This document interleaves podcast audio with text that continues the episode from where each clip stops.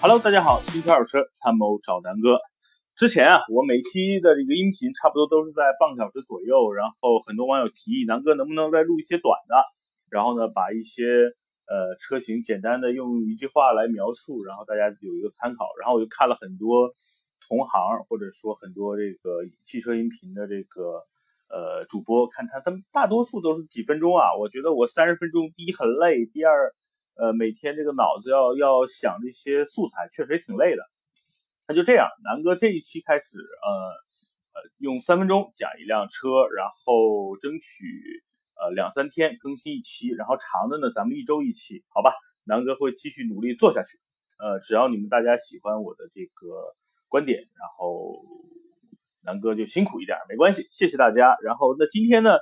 按照之前我发布的所有的车型呢，咱们来一个倒叙，就是，呃，咱们今天呢说一说斯柯达速派，呃，三分钟，那咱们就先说这辆车三个优点，核心的一个优点。第一呢，就是我觉得这辆车是所有大众体系里边 B 级轿车里性价比最高的。为什么这么说呢？就是现在目前虽然帕萨特的优惠也很大，然后，呃，但是。就是斯柯达速派这款车的平台要比帕萨特更先进。第二呢，价格呢，呃，略低于帕萨特。所以呢，在性价比上来说，呃，帕萨特、迈腾还有速派里边最高的应该就是速派了。第二个呢，就是这辆车整体的造型还是比较所谓的时尚跟年轻一点的。比较老款的帕萨特和现在的迈腾，我觉得更适合年轻人。第三呢，这辆车是一个溜背设计，那这个车的这个后备箱是可以，呃，就是后后后窗户和这个后门后后备箱盖是一体式的，所以呢，这是一种掀背式的设计，所以这个是它区别于帕萨特和迈腾的一个很明显的一个地方。所以呢，我觉得综合这三款三块去考虑呢，我觉得这个速派可能目前的定位应该是。呃，更年轻一点的这个车友，因为它的价格也更低，所以大家买它的这个成本和代价也更低。呃，那这辆车除了刚才说的这些优点啊，那说说这个车可能在市场上会出现的一个不足吧。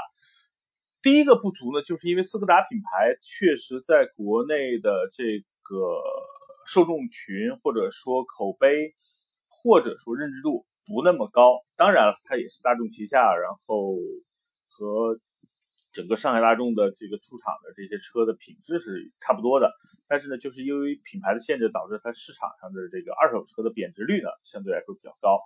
呃，这是我觉得第一个问题。第二呢，就是说，因为它卖的少，所以整个呃斯柯达在所有城市的这个销售啊、售后服务网点呢，相对会比较少一点。所以呢，这是买了这个车之后，比如说保养啊、维修啊，可能面临的一些问题。呃，最后一个呢，也就是说，嗯，品牌吧，我觉得就是同样开帕萨特、迈腾或者速派，可能在其他人就就是别人说这个车可能会不如帕萨特、迈腾这么在大家心目中是一个标准的 B 级车，二十万到三十万的区间。呃，很多人可能没不认识这个商标或者不认识这个品牌，可能就是在公众的认知度里边会有一些呃落差吧。所以这就是这辆车的优缺点，好吧？那今天咱们这个短短短视频，咱南哥也试水一下，就第一次落到这儿。然后希望大家转发评论，然后有问题可以加南哥的微信，南哥的微信是幺六九幺八幺六六，好吧？那今天第一期三分钟说车，咱们就录到这儿，再见。goodbye.